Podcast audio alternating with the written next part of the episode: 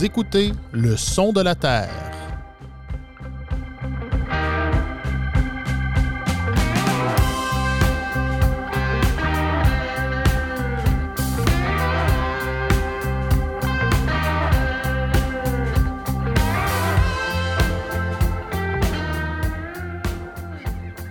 Bonjour et bienvenue dans votre balado qui traite de nouvelles agricoles, le son de la terre propulsé par la terre de chez nous.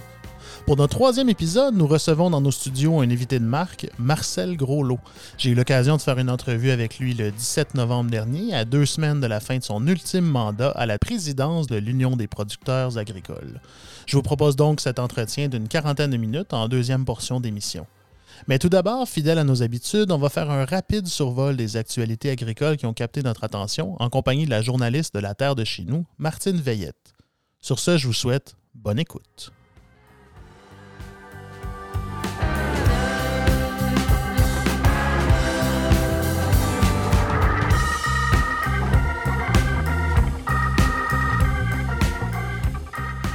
Alors, cette semaine, pour faire le tour des actualités agricoles, on a avec nous euh, Martine Veillette, qui est journaliste à la Terre de chez nous. Salut Martine. Salut, ça va? Ça va bien, toi? Bien, très bien.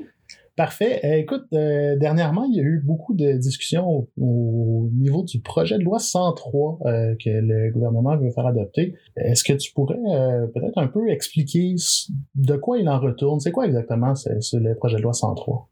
Ben, en fait, le projet de loi 103, c'est un projet de loi qui vise à alléger le fardeau fiscal, mais de plusieurs lois. Puis parmi ces lois-là, là, je ne même pas le nom, il y en a quelques-unes.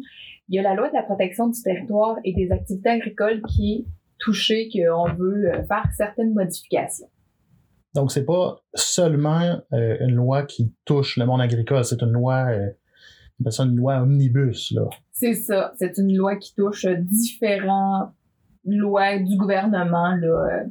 Puis à l'intérieur de ça, il y a, bon, il y a, un élément agricole, donc sur la protection des territoires, euh, activités agricoles, qui a euh, causé un peu des, des pas, une commotion, mais qui a, qui, a, qui a, engendré des discussions et des, des, questionnements de la part de certains organismes. Oui, ça a suscité quelques réactions dans les dernières semaines. On en a vu parler dans, dans plusieurs grands médias aussi.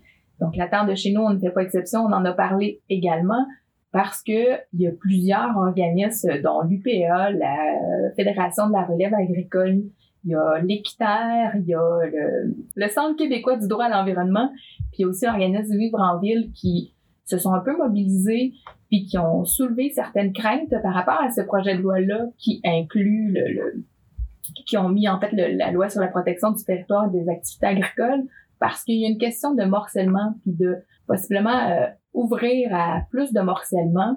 En fait, le ministre explique que c'est euh, pour euh, ouvrir euh, pour reconnaître les diversités des modèles agricoles. OK, donc dans le fond, si, si, si je résume bien, ce projet de loi-là, ultimement, viserait à prendre des gros lots et à les subdiviser, donc avoir un, certain morcellement, justement, un morcellement des territoires agricoles. Ben en fait, de le permettre. Puis, ce projet de loi-là ne touche pas seulement ça. C'est un point dans le projet de loi. Puis, en tout cas, c'est le, point qui fait craindre certaines personnes qu'il y ait du morcellement puis qu'il y ait des personnes qui soient pas agricoles qui aillent sur ces, lots-là. Parce que plus la terre est petite, plus elle est prisée par euh, monsieur, madame, tout le monde qui ont un peu euh, qui sont euh, à l'aise financièrement puis qui pourraient se, construire une grosse maison sur cette terre-là en campagne.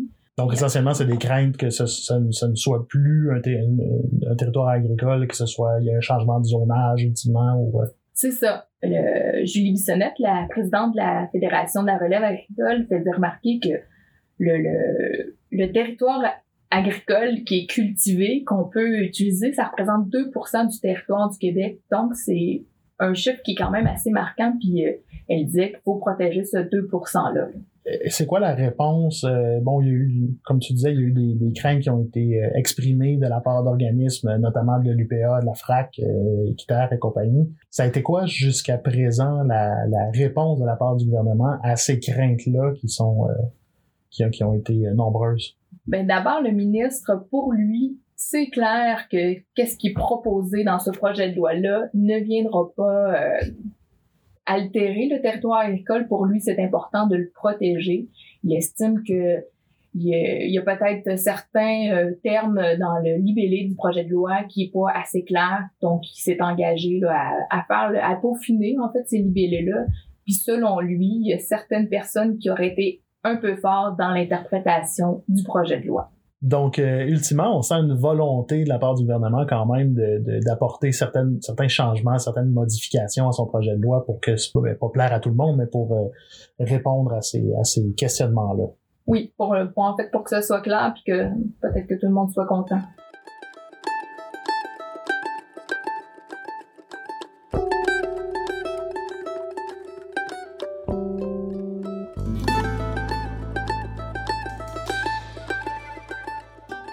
Notre collègue Martin Ménard euh, a fait la rencontre d'un producteur de, de l'Abitibi qui euh, a un projet assez particulier pour utiliser la terre à sa disposition.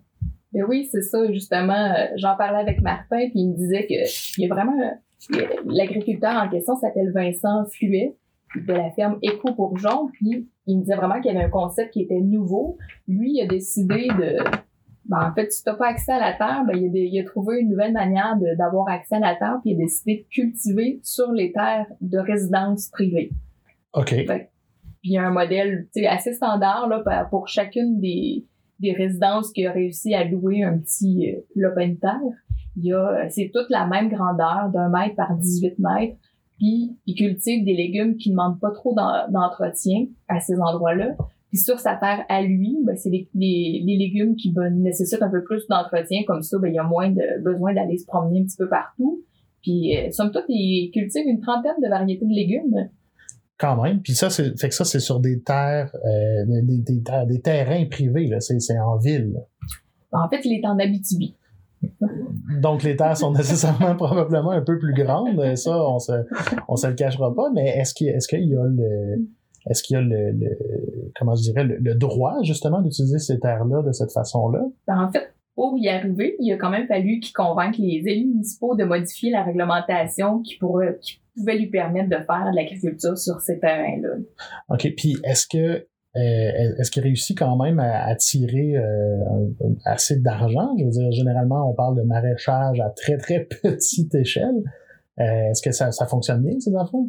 Ben, en fait, pour l'instant, il avoue qu'il n'est pas rentable, mais il estime qu'il va l'être quand même assez rapidement, puis il vise faire un 50 000 de, de chiffre annuel quand même.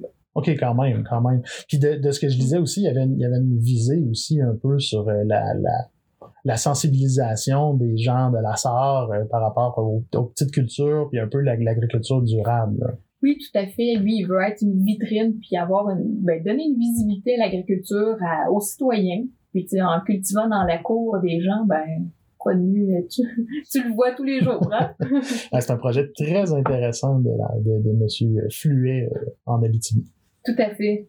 Puis il y a aussi tout un aspect aussi euh, d'agriculture verte, puis euh, il utilise pas de pesticides, puis euh, il utilise même sa voiture électrique pour aller faire euh, les livraisons. Et puis là, on est début décembre, le temps des fêtes approche, et avec le temps des fêtes, qui dit temps des fêtes dit sapin de Noël. Mais il n'y a pas que le, a pas que le sapin de Noël qui est à l'honneur dans nos dans nos bâches. On a pu apprendre une histoire à propos de branches de sapin. Ben oui, en fait, il y a un, un transporteur avec un producteur de la Beauce qui récupère en fait les branches de sapin pour les envoyer aux États-Unis. Il s'est rendu compte que c'était super populaire là-bas pour faire euh, pas des couronnes, des tapis de tombes. Des, tapis de tombes. Oui, dans les cimetières euh, là-bas, les catholiques euh, aiment ça quand c'est propre, supposément. Donc, il y a des fleuristes spécialisés pour faire des, des, des arrangements avec des branches de sapin, surtout l'hiver. Là pour euh, faire des pour mettre sur les tombes. Pour embellir les tombes. il y a un marché pour ça euh, au point qu'on qu'on exporte euh, du sapin. Oui, vraiment un grand marché puis il y, a, beaucoup beaucoup de branches qui partent d'ici puis qui, qui se rendent là-bas puis l'agriculteur Alain Paquette de Saint-Zacharie en Beauce, lui en fait, il envoie les troncs de ses sapins dans les séries.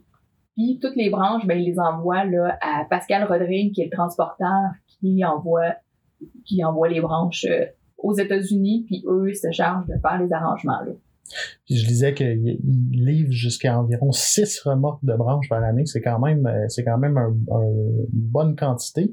Euh, mais lui, M. Paquet, c'est simplement en, nettoyant sa forêt. J'imagine qu'il doit avoir des les, producteurs de sapins de Noël. Est-ce qu'il en envoie plus encore? Que oui, ben c'est justement ce que mon collègue euh, qui a fait l'article, Martin Ménard, qui me, me disait que euh, lui, Pascal Rodrigue, qui envoie 5 ou 6 camions, ben, c'est un petit joueur. C'est la pointe de l'iceberg. Oui, c'est ça. Les, les, les, producteurs de sapins de Noël qui, quand ils font euh, la, ben, qui arrangent le sapin pour qu'il soit beau, les branches supplémentaires, c'est envoyé là-bas aussi. Merci beaucoup, euh, Martine, pour ton temps. Ça m'a fait plaisir. Merci à toi. Salut.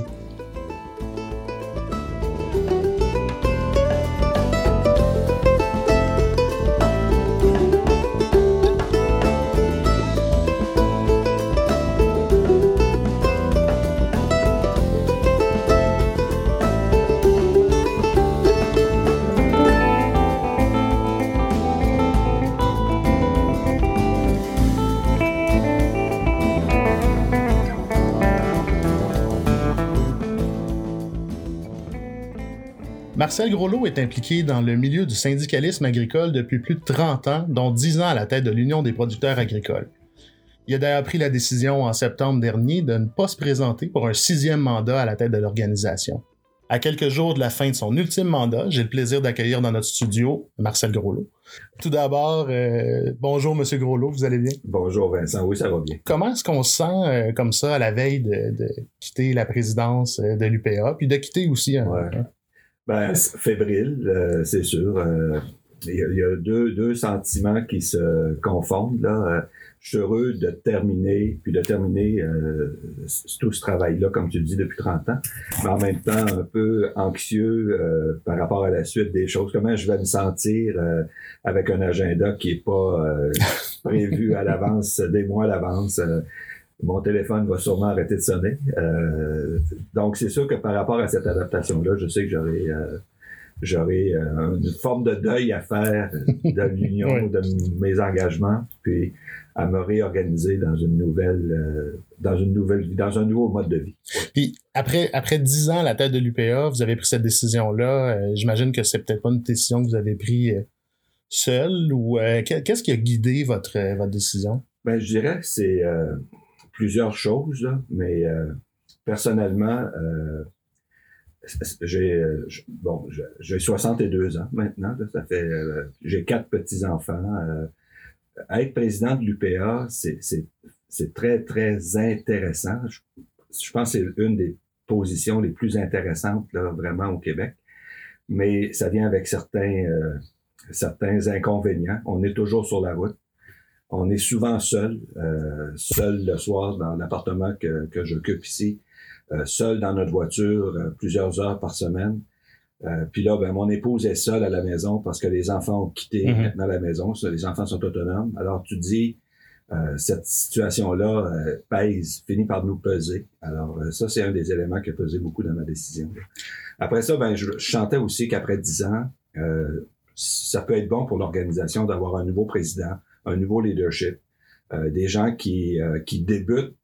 Lorsqu'on commence, on est toujours plus euh, le feu est là, puis on veut on veut faire nos preuves. Et après dix ans, ben c'est sûr qu'on est plus dans une ère d'aller. Là, je dis pour l'organisation, c'est peut-être bon d'avoir un nouveau leader qui va avoir le feu. Là, un peu de renouveau. Ah, oui, c'est ça. Puis je pense que c'est bon pour les organisations de se renouveler. Donc ça aussi.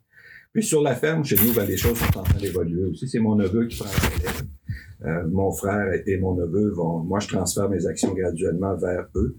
Alors c'est sûr que mon statut de producteur agricole euh, dans les prochaines années va changer parce que mes enfants sont pas euh, ont pas décidé de, mm-hmm. de prendre la relève. de poursuivre. Alors c'est pas facteur. Là. Depuis la, la, la, prise de votre décision, est-ce que vous avez pris le temps de repenser à tout le chemin que vous avez parcouru?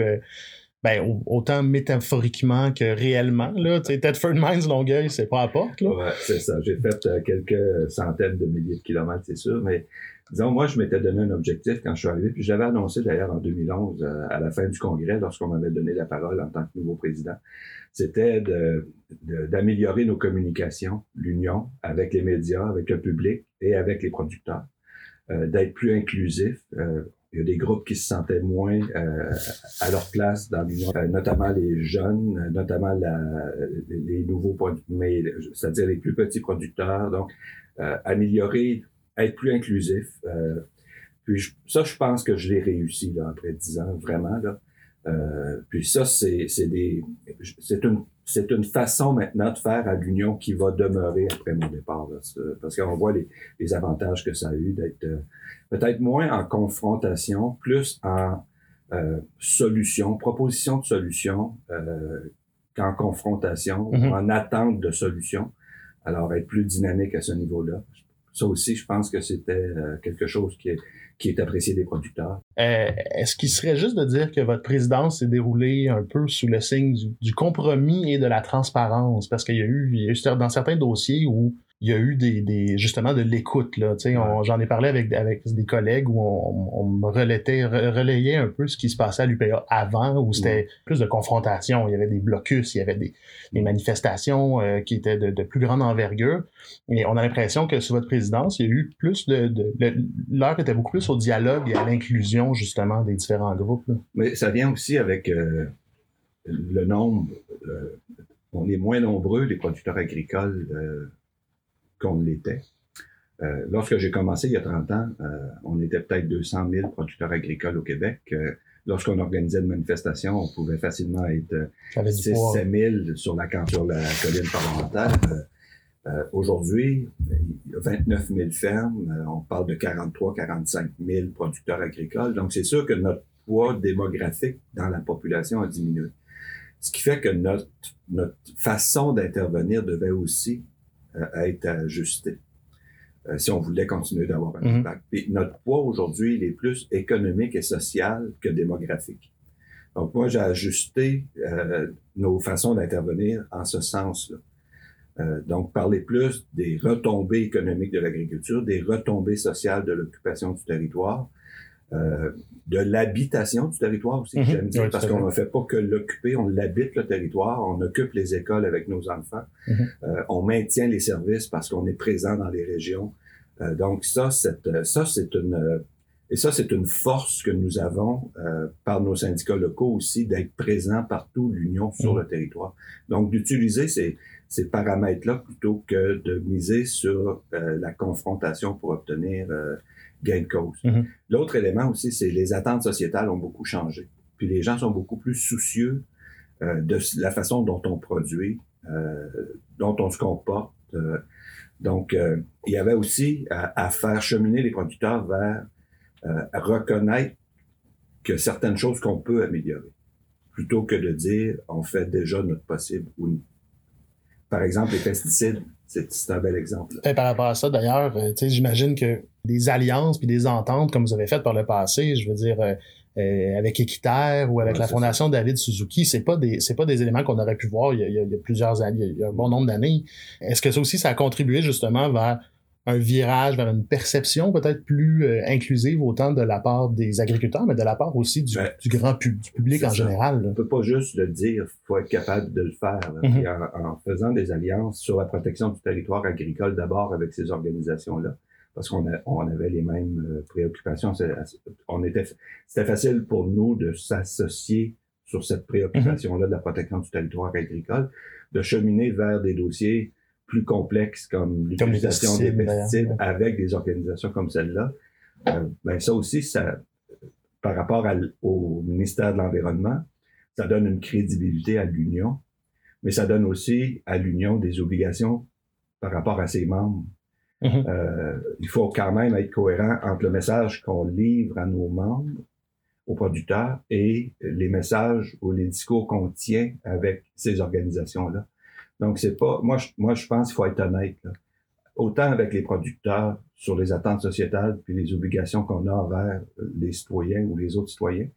Euh, honnête avec les organisations environnementales sur on peut pas tout régler tout de suite. Puis les pesticides, on peut pas les éliminer maintenant. Euh, peut-être plus tard, on verra. Mais à moins que si la science évolue suffisamment, mm-hmm. peut-être. Euh, puis avec l'État, ben, donnez-nous des mesures adaptées à la situation qui vont nous permettre d'évoluer dans la bonne direction, mais qui vont nous maintenir aussi économiquement compétitifs. Donc, euh, c'est de jongler avec tout ça, mais honnêtement, avec chacun des groupes à qui on s'adresse.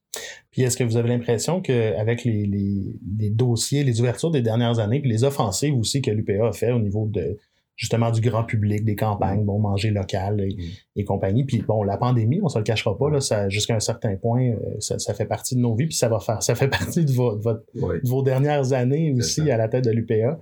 Euh, est-ce que euh, vous avez l'impression que l'agriculture est mieux comprise aujourd'hui qu'elle ne l'était à votre arrivée en poste, ou cette compréhension-là a, a changé? Puis il y a certains éléments qui sont peut-être moins bien compris, mieux compris elle est mieux comprise, mais euh, il y a aussi il y a certains mythes qui perdurent. Euh, par exemple, euh, l'agriculture, disons, plus artisanale. Mhm. oui, c'est intéressant pour l'occupation du territoire. Oui, c'est intéressant pour la production biologique à petite échelle, parce que c'est bien adapté à ce type de production-là. Oui, c'est intéressant pour les gens qui veulent s'approvisionner directement, mais ça ne pourra pas combler l'ensemble de nos besoins alimentaires. Euh, pour l'ensemble de, de la population. De, la population. Donc, c'est là où il faut pas. Moi, j'ai toujours dit, il faut pas se définir par opposition. Il faut se définir par complé, en complémentarité. Et pour moi, l'agriculture à petite échelle doit être complémentaire à une agriculture qui se fait à plus grande échelle, euh, qui approvisionne les transformateurs, qui approvisionne les supermarchés, qui nous permet d'être présents sur tous les marchés.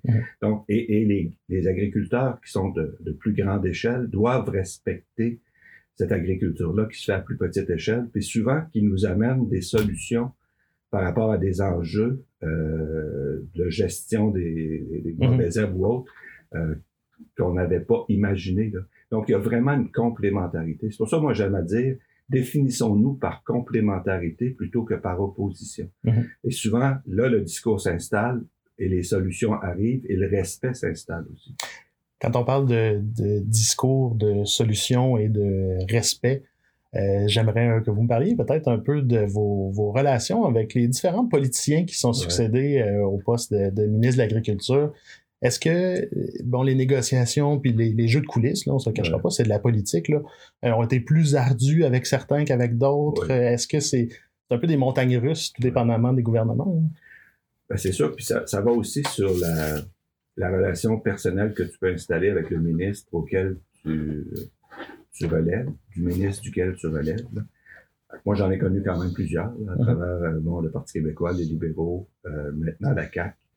Euh, on n'a pas eu les mêmes relations tout le temps. Euh, puis eux aussi jouent un jeu politique avec nous. Là. Euh, alors, faut, faut pas tomber dans ce piège-là non plus. Mhm.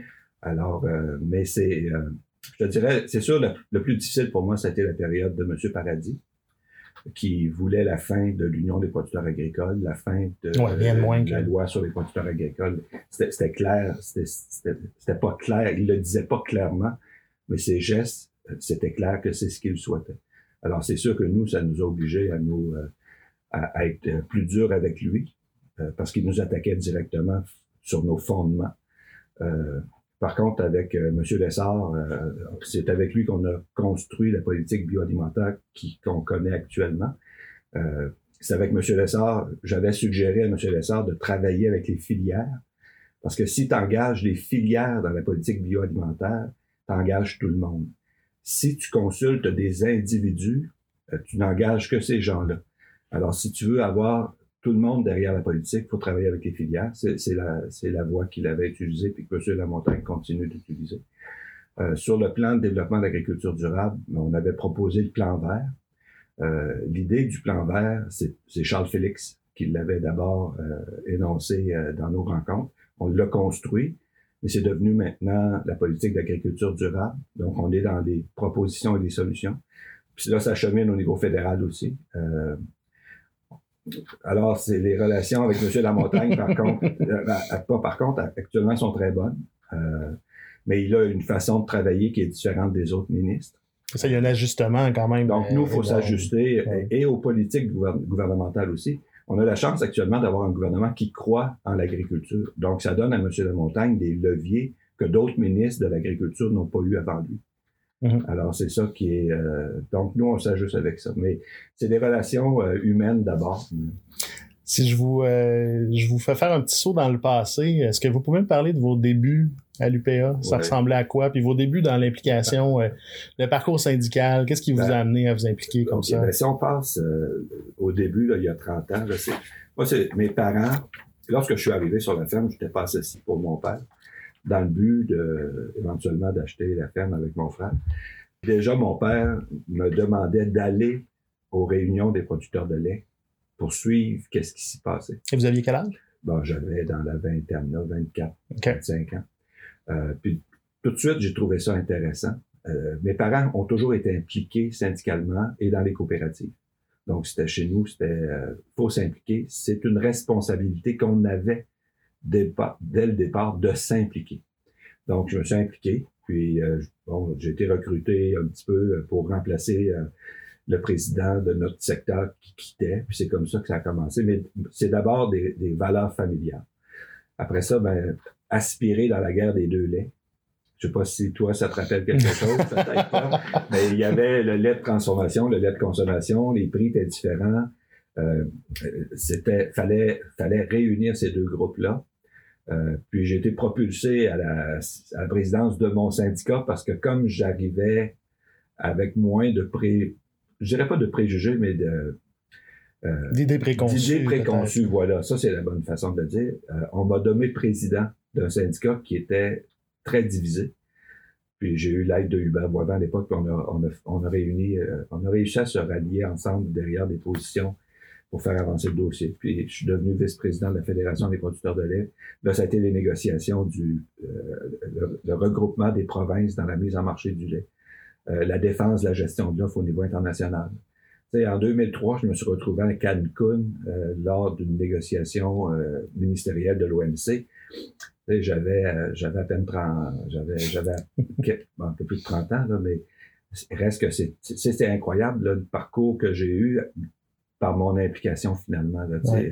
Mais là, ce que, j'entends, oui, vous êtes sensible aux, questions agricoles, je pas, vous êtes agriculteur, mais euh, êtes-vous plus syndicaliste qu'agriculteur aujourd'hui? Parce que j'en- j'entends une implication très jeune, puis à un moment donné, j'imagine que la ferme, euh, euh, c'est pas seulement depuis que vous êtes à, la tête de l'Union que, que, que c'est votre frère qui travaille un petit peu plus. Oui, ben c'est ça. Puis c'est ça, je, je lève, euh, j'ai un coup de chapeau pour mon Mhm. frère, parce que comme on avait ces valeurs-là, tous les deux, ben lui acceptait mes absences, puis trouvait important que je m'implique pour tout le monde, mais aussi pour l'entreprise chez nous. Mhm.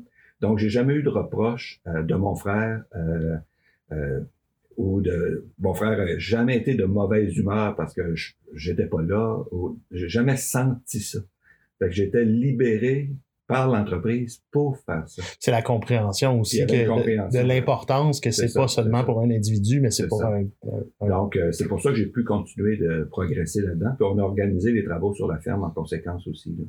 Donc, euh, parce que ce qui est bien aussi, parce que l'Union peut se le permettre, puis la Fédération des producteurs de lait aussi, mais j'étais rémunéré pour mes absences. C'est ce qui me permettait de m'impliquer puis de compenser Mhm. mes, mes absences de la ferme aussi financièrement. là. Mhm. Fait que euh, la ferme pouvait continuer d'opérer, de grandir, tout en libérant quelqu'un qui pouvait s'occuper du volet plus syndical de Mhm. l'organisation des producteurs de lait. Donc, tu sais, les gens disent, ouais, mais le financement, des fois, mais c'est ça que ça permet, là, d'avoir des gens qui s'impliquent vraiment parce que euh, ils peuvent euh, s'y consacrer. là. Oui, parce que d'une autre façon, ce serait, ce serait Ça serait- impossible d'avoir une, ent- une entreprise viable d'un côté puis de l'implication euh, C'est impossible, c'est impossible, c'est ça. Euh, avez-vous eu du avez-vous eu du coaching à travers les années pour vos allocutions? Je veux pas euh, pendant 10 ans à la tête de l'Union, puis vous êtes un, vous êtes un très bon orateur, euh, puis on, on- on l'a vu à travers les années, mais est-ce que est-ce que vous avez eu du coaching? Est-ce que vous avez eu du des formations, etc., etc., ou c'est vraiment euh, c'est tout vous? Ben, c'est assez naturel parce que j'ai eu des, on a eu des petites formations de comment s'adresser à la presse, euh, comment réagir euh, à des questions posées par des journalistes, des choses comme ça, des petites formations de base, là, mais au niveau de la de la prise de parole, c'est assez naturel. Là. J'ai pas pas eu de formation là-dessus. Euh, Peut-être une chose qui m'a aidé, c'est que chez nous, c'était très important de lire. Ma mère est une ancienne euh, institutrice. euh, elle accordait beaucoup d'importance à l'éducation. Donc, chez nous, on avait les livres, les journaux, ça faisait partie de notre quotidien. Lire, c'est important. Donc, c'est sûr que ça, ça prépare peut-être mm-hmm. à, à, développer bon, le vocabulaire, la prise de parole plus facile. aussi, les, développer nos intérêts généraux oui, je m'intéresse beaucoup à ce qui se passe en agriculture, mais la politique internationale m'intéresse beaucoup, la politique nationale, ce qui se passe dans les autres sphères de la société, ce qui se passe dans l'économie du Québec. Euh, J'épluche les journaux pas mal à tous les mm-hmm. jours. C'est ça aussi qui fait que tu restes... Tu es capable de mettre en parallèle ce qui se passe dans ton secteur avec ce qui se passe dans les autres secteurs, puis être pertinent euh, dans tes prises de position en fonction de, de, de toute cette. Euh, la société est un tout, c'est un tout. C'est pas il, y, avait ça aussi. Donc, mais ça, je le dois beaucoup à mon éducation et, à ma, et à ma mère en particulier. D'ailleurs, vous dites que vous vous intéressez à plein de choses. Euh, vous connaissez très bien la production laitière pour y, être, y être né.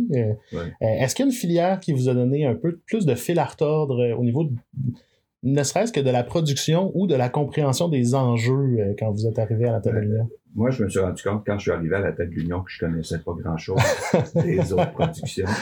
Et euh, j'ai jamais travaillé autant que dans les deux premières années de ma présidence à l'Union des producteurs agricoles pour comprendre les programmes ASRA, comment ça fonctionne vraiment, comprendre les programmes agri, euh, comprendre les interrelations entre les, le financement fédéral et provincial dans ces programmes-là, euh, comprendre la réalité de la mise en marché de chacun des secteurs.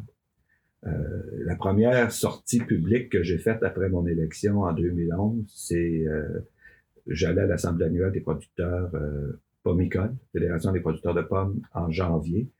Euh, et là, il fallait que je me prépare. Puis là, je me suis rendu compte vraiment que par rapport à, à, à ce dossier-là, je possédais pas toutes les clés. Là. Euh, si j'avais des questions, puis je peux te dire que j'ai eu chaud en dessous des bras là, à cette première sortie-là. Et là, j'ai travaillé beaucoup pour bien saisir, bien comprendre, euh, parler avec les producteurs, passer du temps avec les producteurs. Puis, euh, les producteurs de porc, c'est pas des gens faciles au niveau euh, syndical. Ils sont très exigeants envers leur fédération puis envers l'UPA.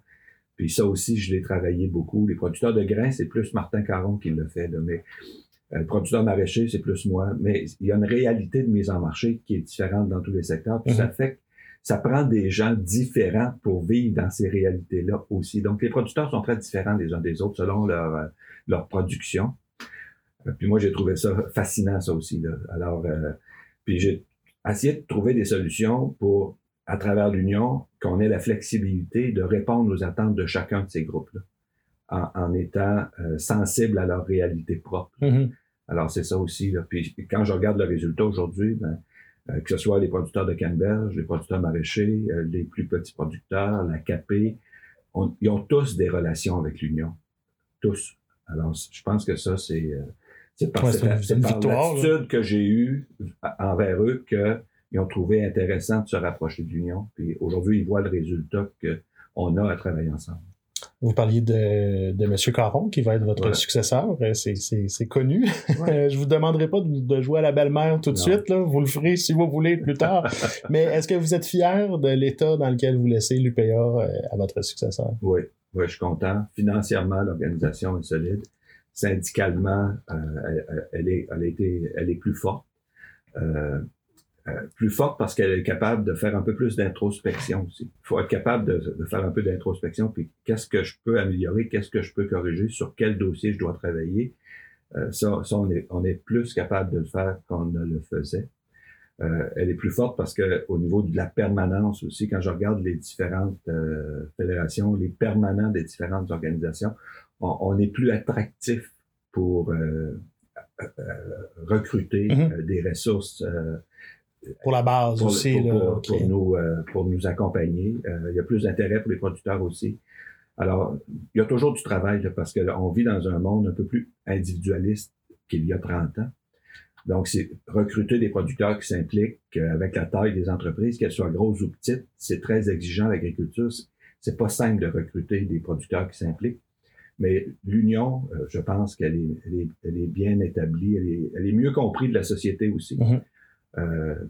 Pendant la pandémie, on est probablement l'organisation syndicale au Québec qui a donné le plus d'entrevues euh, parmi toutes les organisations syndicales par rapport aux enjeux qu'on a rencontrés. Euh, donc, l'union est, a, un écho dans la société. Ça aussi, c'est important. Mhm. Donc, oui, je suis content de, de l'union que je laisse à mon successeur. Et euh, bon, votre successeur, les, les, les, trois prochains hauts dirigeants ont été élus sans opposition. Ouais. comment est-ce que vous interprétez ça? Ben, on, pourrait dire il manque d'intérêt, mais c'est, plus lorsque je parle de Martin, là, Martin, il, il, ça fait huit ans qu'il est à l'exécutif de, la, de l'UPA. Il a été deuxième vice-président, puis premier vice-président. il connaît bien les dossiers, tous les dossiers. Euh, il, a, il est respecté par tous les secteurs de production. Euh, il a été président d'une fédération régionale. Euh, c'est vraiment la meilleure Mhm. personne actuellement pour prendre la, pour prendre la relève, Mhm. pour assurer la présidence de l'Union. Puis euh, ça, ça, ça révèle aussi que les gens sont satisfaits de l'équipe actuelle. Bon, il y a Stéphanie qui va s'ajouter à la Mhm. vice-présidence. Une femme. Je suis très content aussi d'ailleurs qu'une femme euh, accède à la, prom- à la deuxième vice-présidence. Mais l'équipe actuelle a, a- a livré la marchandise. Moi, c'est ce que j'interprète. Puis je pense que c'est un signe de, de, de cette, satisfaction-là. Maintenant, si on parle de si on parle de vous un peu, euh, ça va être quoi selon vous votre plus gros défi euh, de, de dans le retour à la vie de simple citoyen gros lot? Ah, ben ça va être de, de me calmer un peu, je pense.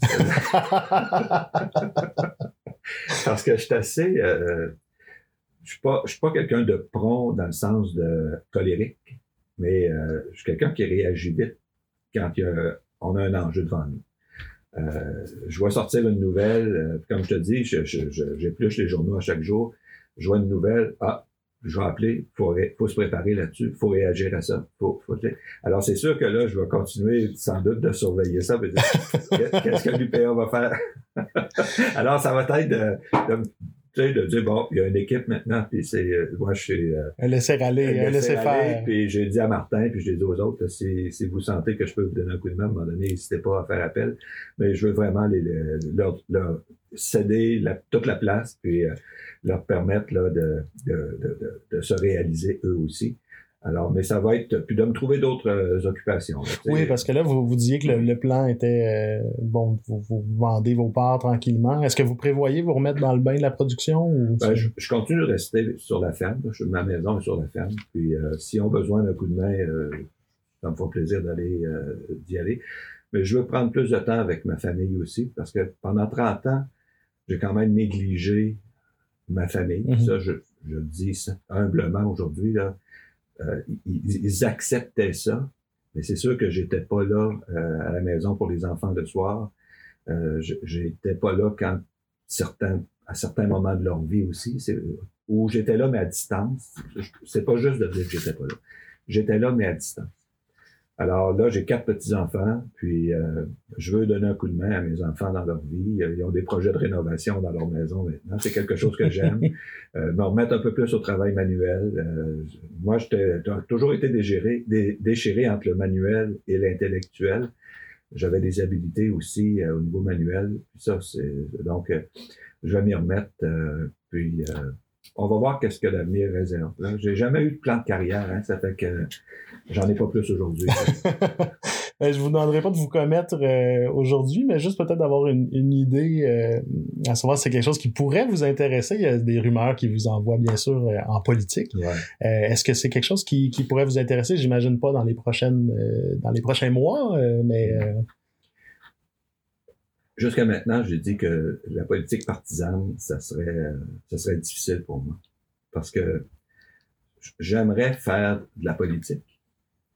Parce que ça, on en fait de la politique à la présidence de l'Union. mhm, oui. Euh, mais la politique partisane où tu es obligé d'adopter la position du parti, nonobstant euh, des intérêts plus généraux ou plus larges, ça, je trouverais ça difficile. Ouais, d'adopter vraiment l'ensemble des positions ça, parce qu'on fait partie du parti. ça, c'est ça. Alors ça, ça, je trouve que pour moi, présentement, là, quand je, je, je, je- me projette, c'est un frein à aller vers, euh, vers la politique. Politique municipale? Puis, ben, j'avais- été approché euh, pour me présenter euh, lors de la dernière élection, là, qui est- qui est- mais non, pas, pas à court terme. C'est sûr que là, je veux prendre un bon six mois pour me déposer. Je Ouais, dis juste me déposer, là, puis euh, me donner un autre rythme, puis après ça, voir qu'est-ce que j'ai le goût de faire. Si j'ai le goût de faire autre chose de public ou si je, vais plutôt me consacrer à des tâches plus euh, euh, personnelles Ouais. et moins publiques parce qu'il y a moyen de s'impliquer aussi sans être euh, sans être public. Oui, sans sous les feux de la Euh, rampe. c'est- ça. Euh, bon, parlant de tâches personnelles, il y a un petit oiseau qui m'a dit que vous étiez un maniaque de golf. Euh, J'imagine qu'on va pouvoir vous voir aussi un petit peu plus souvent sur les terrains au cours de l'été Oui, prochain. Est-ce oui. que vous pensez que votre handicap va, va s'améliorer? Mais ça, c'est vrai que je suis un, un amateur de golf. Puis, c'est un sport qui, qui, qui euh, un peu addictif, le golf. hein. C'est quand tu commences, là, tu, commences à t'améliorer, euh, tu veux toujours jouer de plus en plus. Alors, Ouais. c'est sûr que là, je vais avoir du temps pour euh, essayer de d'assouvir cette passion-là. Euh, mais je veux pas, je veux pas de- ne faire que ça non plus. Là. Mais euh, oui, j'espère que mon handicap euh, va s'améliorer. Bon, de, de retour un peu au monde de l'agriculture, euh, selon vous, ça va être quoi les plus gros défis auxquels vont être confrontés les agriculteurs de demain? C'est sûr qu'il y a Ben, changements climatiques, Ouais. j'imagine. Ouais, moi, je pense que ça va être ça. Parce que on voit ce qui se passe euh, en Colombie-Britannique actuellement, là, des pluies torrentielles qui ont eu. euh, on- nous, on a été chanceux jusqu'à maintenant. On a eu des sécheresses euh, un peu plus fortes qu'habituellement. Pas l'été dernier, mais dans les, les étés précédents. Mhm. Je pense que la gestion de l'eau va devenir l'enjeu principal en agriculture. Gestion de l'eau quand on a, on a des pluies torrentielles comme on vient d'avoir en Colombie-Britannique, c'est- catastrophique, ça détruit tout. Gestion de l'eau quand il y a des sécheresses. Euh, comment on va accumuler l'eau pour euh, être capable de réagir lorsqu'on est Mhm. en, en période de sécheresse? Euh, Je pense que ça va être ça, moi. Qui... Puis la gestion aussi de euh, la phytoprotection. Euh, parce que à la vitesse où change le climat, les, les, les êtres les mieux adaptés au changement climatique, ce sont les insectes. Parce que autres peuvent migrer rapidement migrer. ils se reproduisent rapidement aussi, plusieurs générations par année. Euh, Un ours polaire, ça s'ajuste pas vite, mais un insecte, ça s'ajuste très vite. Puis ça, je pense que ça va être le défi des prochaines années, la phytoprotection et la gestion de l'eau euh, à cause des changements climatiques. Et puis, il va falloir aussi, euh, c'est sûr qu'il faut réduire notre, il faut décarboniser l'économie. Ça va affecter l'agriculture aussi. Ça va affecter la consommation. Euh, donc, c'est sûr que euh, au niveau, nous ici au Québec, on est des éleveurs. On, on est on- un cheptel laitier important, cheptel porcin, euh, cheptel euh, euh, bovin de boucherie aussi, un peu moins important, là, mais c'est sûr que si la consommation de viande diminue, par exemple, ça va avoir un impact sur, euh, sur, Mhm. sur notre agriculture au. Québec. Alors, comme on est des éleveurs, ça peut avoir un impact plus important que dans d'autres, par exemple les prairies où c'est surtout les céréales. Alors, c'est sûr que nos politiques vont devoir être adaptées pour faire face à ces transitions-là. Moi, je, je, je, ne dis pas que les gens vont arrêter de consommer de la viande ou des produits laitiers. Je ne crois pas ça. Mais il va falloir faire un effort pour euh, réduire les émissions de gaz à effet de serre à partir de nos élevages, ça c'est certain. Puis peut-être capter, tu sais, la captation du carbone Mhm. est, est un enjeu auquel l'agriculture peut participer. Alors, moi, je suis assez confiant par rapport aux ajustements qu'on devra faire. Ils sont possibles, mais ça va demander aux producteurs des efforts, ça c'est. Mais en même temps, on a toujours. euh, le, milieu agricole est un milieu extrêmement résilient. là. Ouais, donc, euh, ça. j'imagine que ça va, ça va y aller euh, euh, allègrement. Si vous étiez en mesure de voyager dans le temps puis Ouais. vous offrir un conseil à l'âge de 20 ans, ça serait quoi? sa première fois. Ça, c'est vraiment la première fois qu'on me pose cette question. je te dirais qu'à 20 ans, là, euh, si les gens m'avaient connu à 20 ans, ils n'auraient pas anticipé que je, je fasse la vie que j'ai faite. Euh, j'étais pas très sage à 20 ans. J'étais plutôt... Euh, Rock'n'roll. là. Ouais, ouais, ouais, j'ai- J'avais 20 ans. là. Euh, J'ai profité de mes 20 ans. Euh, c'est plus à 30 ans. Quand j'ai commencé à m'impliquer dans le syndicalisme agricole, je dirais le conseil que j'aurais peut-être eu, dû recevoir, mais est-ce que j'aurais suivi? Je ne sais pas. C'est euh, peut-être être un peu moins. Euh, j'étais peut-être un peu impertinent à l'époque. Euh, l'impertinence de la jeunesse, critiquer les gens qui étaient là depuis longtemps, être un peu dur. donc, j'ai changé au fil des ans. mais à, à 30 ans, j'étais peut-être un peu impertinent. Bon, ça vous a quand même mené où ça vous a mené, là. Ben... ben... je l'ai reconnu parce que je pense que si j'avais de, si j'étais demeuré, euh, si j'avais conservé cette, ce, ce caractère-là, je suis pas sûr que j'aurais, j'aurais atteint euh, les niveaux que j'ai atteints. Donc, je me suis euh, rendu compte par moi-même, puis je me suis corrigé. Euh, je suis plus patient que j'étais, euh, beaucoup plus, je suis plus respectueux aussi. Mais j'avais cette, j'avais un peu, j'étais un, un peu impertinent quand j'étais plus jeune. Euh, bon, vous m'en avez parlé tout à l'heure de la, base d'agriculteurs. Euh, euh, est-ce que vous trouvez que la, justement la base d'agriculteurs de nos jours est, assez impliquée dans les instances syndicales, que, que le, milieu est assez mobilisé par rapport aux, enjeux? Ou il y a encore une, espèce ben, de, Ce, qui rend, ce qui rend difficile de mesurer le niveau de mobilisation, c'est que les communications ont changé beaucoup.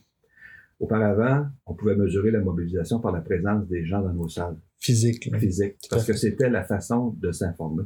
Aujourd'hui, avant même qu'on tienne nos instances euh, physiques en présence, toute l'information a déjà, euh, a déjà été diffusée sur nos plateformes. Par exemple, la Terre de chez nous est beaucoup plus rapide à diffuser ces informations via les primeurs et autres qu'elle ne l'était auparavant. Mm-hmm. Euh, donc, on, est, on a tous euh, maintenant cette façon-là de communiquer avec nos gens. Puis je pense que nos gens sont moins, sentent moins l'obligation d'être présents parce qu'ils ont déjà l'information. Puis ils, peuvent, ils peuvent même réagir sans être présents. Donc, moi, je, je, crois que la mobilisation est toujours là parce que on voit que les gens s'intéressent à ce qu'on publie, euh, mais on peut on ne peut plus mesurer ça par la présence des gens dans nos centres. Ça se manifeste différemment. Ça se manifeste différemment, mais les gens sont encore mobilisés. Puis, euh, parlant de ça, les, les, changements au cours de vos années, euh, les dix dernières années, puis si on remonte un peu, euh, les médias sociaux, ça n'existait pratiquement pas à vos débuts? C'est ça, je me suis ouvert un compte Twitter quand je suis arrivé à la présidence. Vous en servez? J'avais dit c'était important. Faut être... Oui, je m'en sers. je m'en sers. J'ai ma page Facebook personnelle et la page Facebook professionnelle. Euh, bon, moi, je peux aller plus loin que ça. Là. Je peux aller sur Instagram et les autres sites. À un moment donné, euh, un compte TikTok de, de Marcel Groslot. non, mais euh, c'est sûr que c'est important là, parce que les jeunes, les jeunes sont là. J'ai beaucoup, euh, par tous les gens qui sont sur ma page personnelle, des gens qui m'écrivent personnellement sur Messenger pour m'envoyer des, de l'information, des messages, euh, me poser des questions, puis j'essaie de répondre le plus possible quelquefois, je transfère ça euh, ici à l'équipe des com pour dire, bon, regarde, euh, qu'est-ce que, ce que je viens d'avoir, ça peut être intéressant. Mhm. Donc, euh, ces relations-là n'existaient pas avant. Et ça passait que par les rencontres ou le téléphone. On a beaucoup moins de téléphones qu'avant. Le téléphone de producteurs qui nous appellent parce que beaucoup moins, mais ça passe par ça maintenant. Puis d'avoir eu à d'avoir eu à apprendre tous ces, toutes ces nouvelles méthodes de communication là, est-ce que c'est quelque chose qui va qui va vous suivre ou euh, ben, le, 2 décembre euh, le cellulaire s'en va puis vous, vous remettez une ligne filaire puis euh, plus Twitter plus de Facebook c'est terminé. Je vais être moins actif parce que je veux vraiment que le nouveau président du PA occupe l'espace. Donc je veux pas être trop présent mm-hmm. dans les prochains mois parce que je veux vraiment que le nouveau président occupe l'espace et prenne la place qui lui revient. Puis ça, ben, je vais faire les, euh, je vais faire ce qu'il faut, euh, je, vais agir en conséquence. Et justement, pour la préparation de ce nouveau président-là, à quoi ça ressemble pour vous euh, le, quotidien d'un président sortant? bon, on fait une entrevue aujourd'hui. J'imagine que vous avez quelques entrevues de sortie, si on veut. les transferts de dossiers, comment ça se passe? Est-ce que... Ben, c'est comme on est une équipe de trois dirigeants de l'Union puis que chacun a ses dossiers. Euh, là, le nouveau président et la nouvelle équipe vont se repartager les dossiers que j'avais. Moi, j'ai déjà, avec Martin, transféré j'ai déjà commencé à l'impliquer plus dans certains dossiers pour qu'il puisse euh, prendre la relève. Donc, euh, ça, va bien se faire. C'est pas, pas de quoi qui va être. Martin demain matin, c'est exactement dans tous les dossiers que j'occupais quels sont euh, les enjeux, euh, quelles sont les priorités. Puis, euh, bon, on a- Martin a choisi que je continue à UPA Développement International pour la prochaine année. Question qu'il ait le temps de s'installer dans euh, sur d'autres priorités.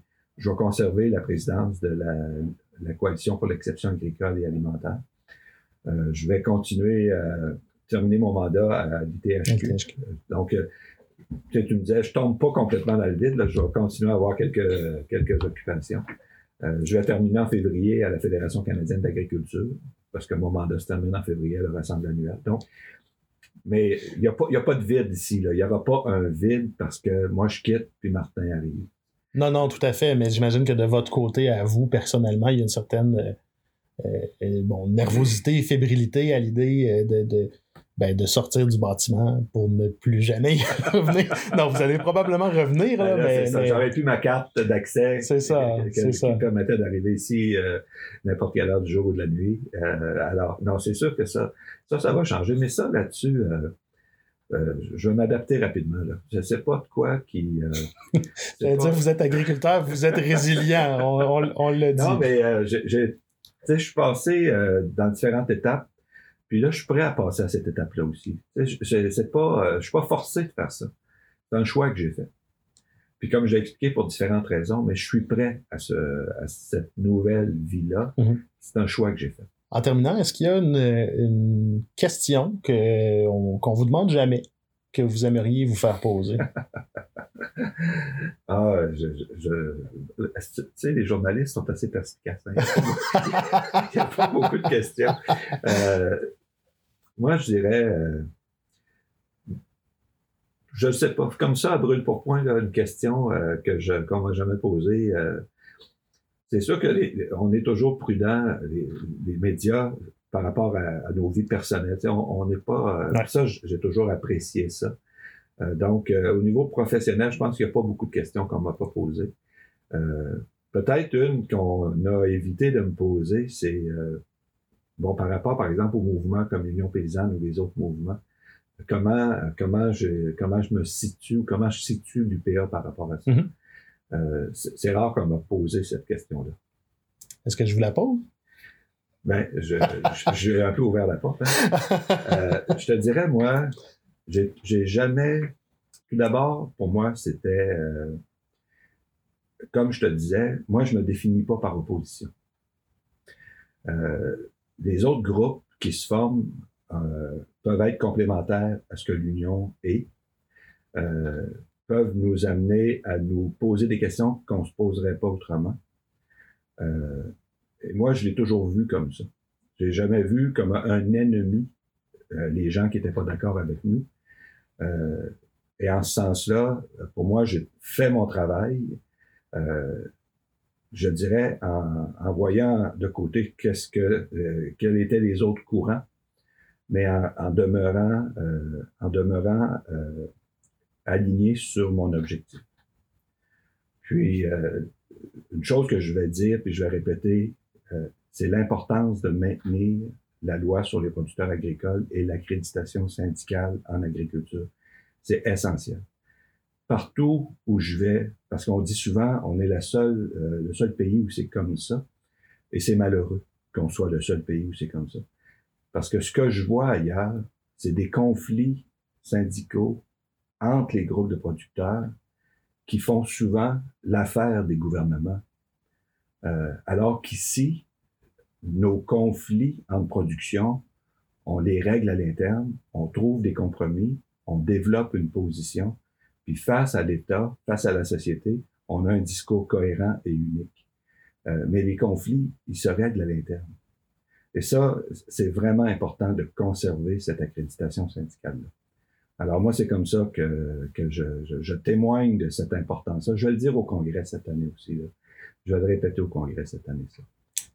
Parfait. Ben, écoutez, on vous souhaite euh, la meilleure des chances pour la suite. Puis, euh, bien sûr, de pouvoir passer du temps de qualité avec vos enfants et vos petits-enfants. Ben, merci beaucoup. Puis, euh, je tiens à dire à tout le monde là, que la terre de chez nous, c'est un excellent journal. Merci beaucoup, M. Golo. Au revoir.